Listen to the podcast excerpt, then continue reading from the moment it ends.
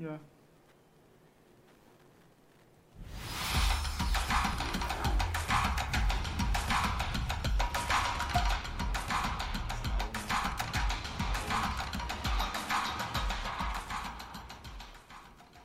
buenas tardes amigos, ¿qué tal? Les saluda Virginia Ciadén aquí junto a Miguel Rodríguez para comentarles las últimas novedades del fútbol nacional. No solamente vamos a hablar de lo sucedido con Binacional, que se quedó sin técnico tras, bueno, no haber un acuerdo con la directiva de Binacional. Y también vamos a hablar acerca de, la- de los entrenamientos de la selección sub-23 que se realizan para el segundo amistoso contra Ecuador el día de mañana. ¿Qué tal, Miguel? Hola, ¿qué tal Virginia? Un saludo a todos los oyentes de Porcast y como bien lo remarcaste, para hablar sí de las novedades del fútbol na- peruano y sobre todo de Binacional, ¿no? que se acaba de quedar sin técnico.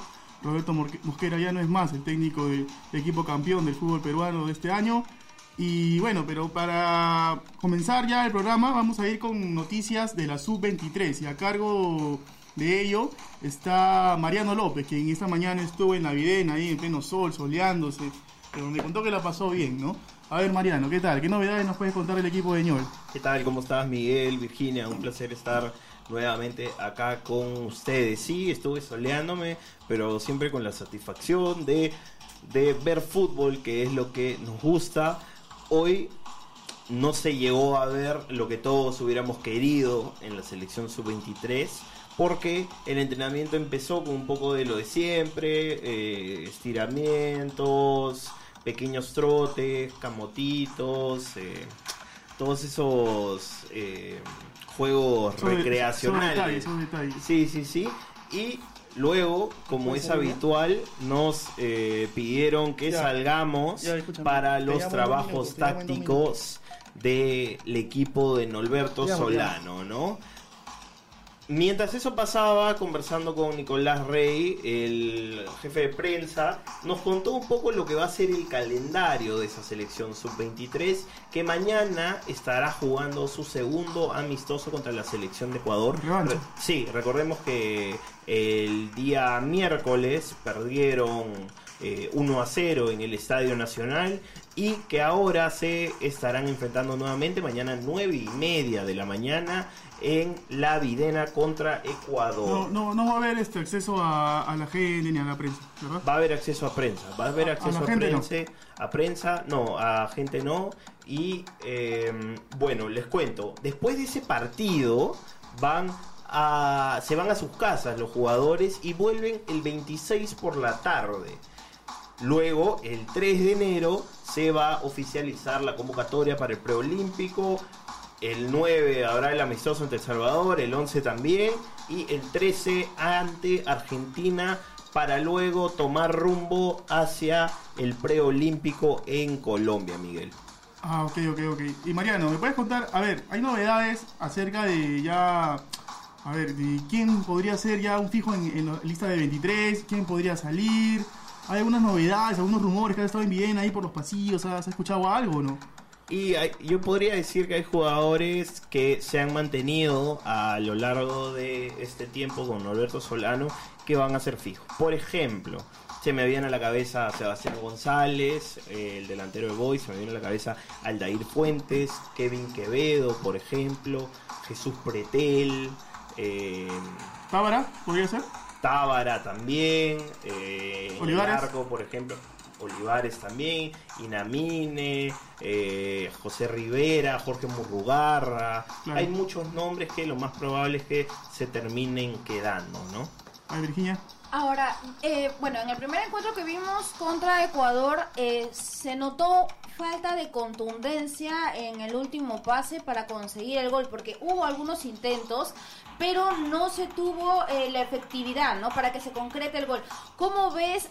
¿Ha habido algún tipo de práctica? ¿Ha habido algún tipo de este, manejo por parte de Ñol para ver de alguna otra forma acentuar este tipo de trabajo? Porque la sub-23 necesita ello.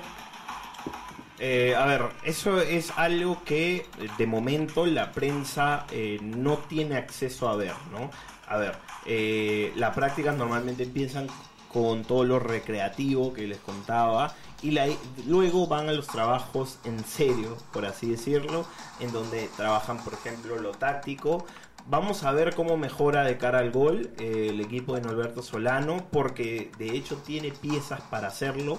Hubo varios jugadores el día miércoles que no estuvieron y que mañana volverán al equipo, que seguramente está a la espera de un, de un triunfo, ¿no? Eh, el triunfo es lo que más necesita en estos momentos Sí. el equipo sub-20. No hay ningún, este, eh, se puede decir, un 11 confirmado ni nada, ¿cierto? No, no, me atreve- no me atrevería a dar un 11 y creo que el lunes eh, ya podemos conversar nuevamente de la sub-23.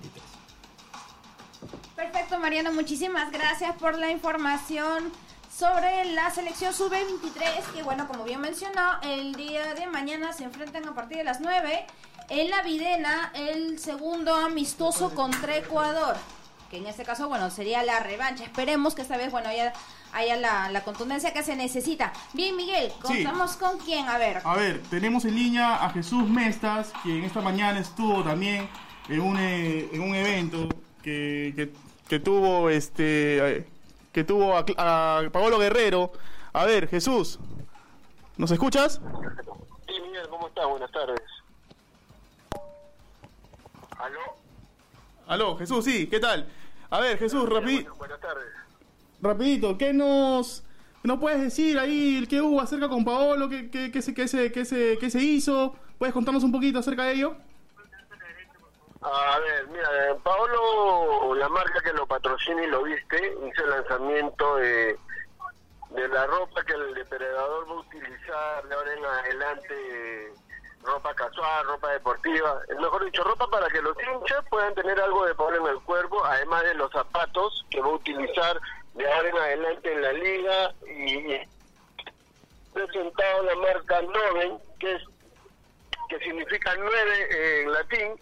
Entonces, Paolo ha sido este, la figura de la presentación y ha hablado de todo un poco, ¿no? La selección, su futuro, Alianza Lima y lo que se viene para él y para la para Ricardo Gareca en las próximas eliminatorias. Listo, Jesús. A ver, pero yo sé que mañana toda la información va a estar en, en el impreso y como también en la web también al mismo momento, pero a ver, ¿puedes adelantarnos algo acerca de su futuro de Paolo? ¿Comentó algo si se quedaba en Inter, si se iba a otro club? Paolo fue, Paolo fue claro, no se le preguntó más de una oportunidad, si le seducía la idea de ir a jugar a Boca, si había con, con Riquelme, con la nueva la nueva directiva de Boca, se había hablado con Condet, entonces lo que él fue claro, él dijo, el 8 de enero tengo que presentarme a la pretemporada del Inter.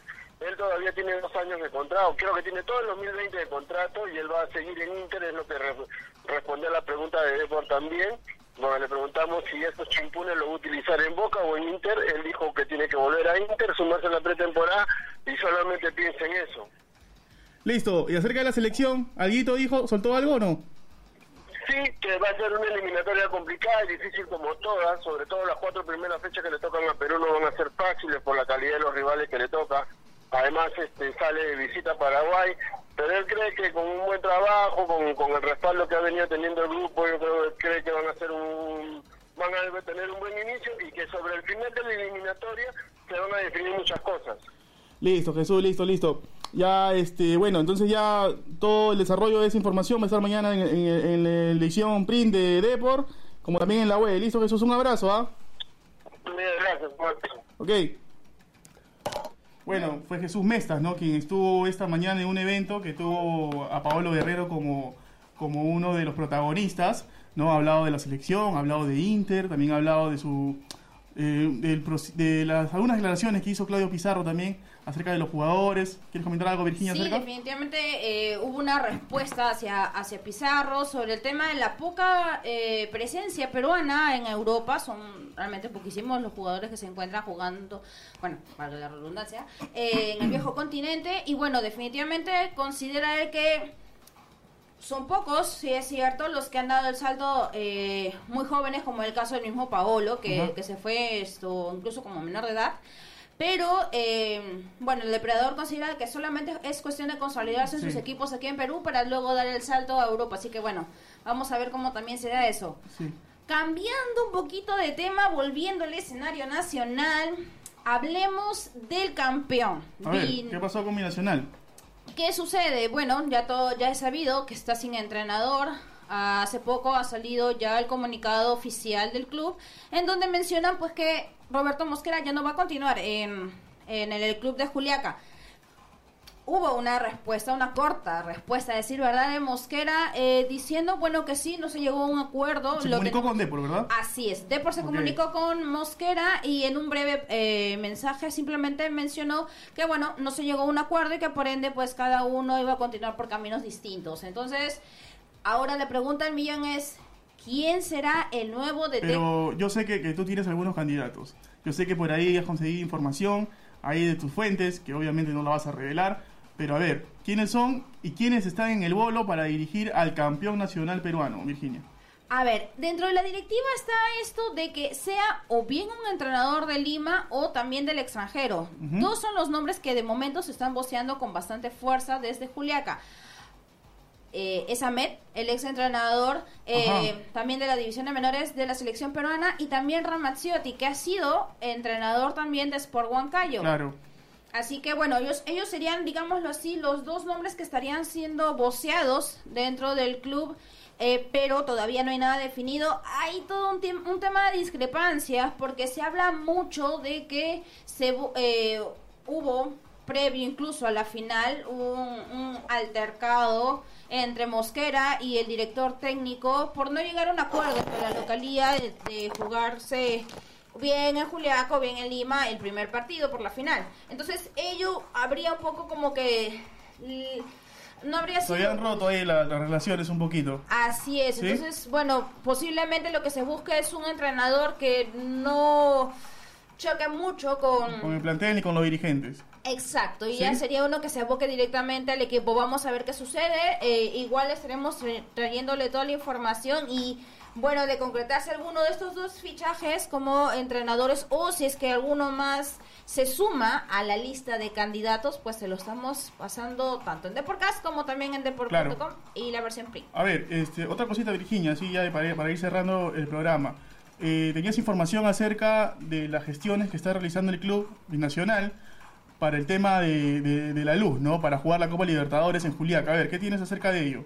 Así es. Resulta de que, bueno, la municipalidad de Juliaca tendría pues un acuerdo con el, con el club. En este caso, el club eh, asumiría, de acuerdo a lo que me, eh, me han compartido mis fuentes, eh, esto, el club asumiría la totalidad de los costos que significa la instalación de las estructuras temporales que permitan el funcionamiento del sistema eh, artificial de iluminación. ¿Qué sucede? Eh, como bien recordarán, el partido que se jugó de, de vuelta en la Sudamericana este año combinacional no se disputó en Juliaca debido a que el Claro. estadio no contaba con la luminaria artificial. Independiente de Avellaneda. Así es. Entonces, por ello se tuvieron que ir a, a esto, Arequipa. Entonces, ahora, el próximo año ya no solamente va a ser un solo partido, van, van a ser tres porque va directo a la, a la fase de grupos. Por ende, sí va a ser, si es que ellos consideran necesario que se juegue en Juliaca la localía, pues necesitan la implementación artificial de la iluminación.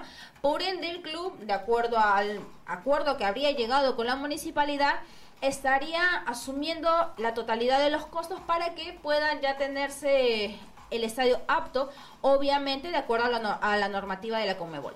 Oh, excelente noticia, excelente noticia que nos traes porque Binacional toca un grupo muy fuerte en las Libertadores. Sí. con River, con Sao Paulo y con Liga de Quito. Entonces son tres equipos, los tres han sido campeones de, de Libertadores, ¿ah? así que la tiene muy difícil el cuadro binacional que de jugar en Juliaca eh, tendría más chances, creo yo, de poder acceder a, a la siguiente ronda, ¿no? Porque si no se juega en Juliaca y se juega en Arequipa, es, o sea, el fuerte de Binacional, hay que decirlo, es que juega en Juliaca y ahí puede sacar ventaja a sus rivales, ¿no? Si jue- de no jugarse en Juliaca, podría jugarse en Arequipa, que ya es menos la, altitud, ¿no? Así que, bueno, ojalá que puedan realizarse las gestiones, todavía están, tienen tiempo todavía para poder poner luz al, al- estadio de Guillermo Briseño y, bueno, que sea todo para bien en el caso de que pueda jugar ahí el poderoso del sur, ¿no?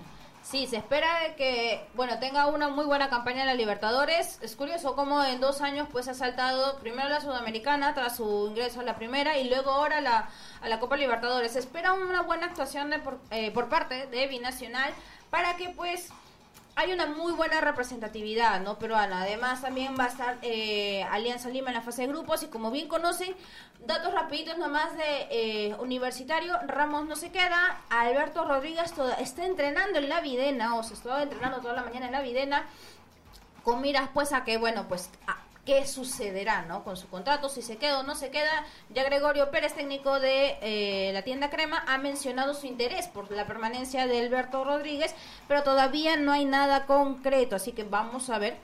Ellos empiezan su participación en la, en la Libertadores dentro del 21 y 23. Sí, con el Carabobo de Venezuela. Ajá. Entonces, bueno, ya culminando ya el programa, muchas gracias Virginia por tu participación, por los datos tan acertados que tenías de Binacional. Y bueno, ya nos estamos despidiendo entonces. Un saludo para todos los oyentes de Deporcast. Y ya saben que toda la información eh, deportiva nacional e internacional estará en la web, como también en el diario impreso, que mañana 50 céntimos no se olvide de comprar su D por el diario Papá. Entonces nos vamos, Virginia. Cuídense mucho. Chau. Chau.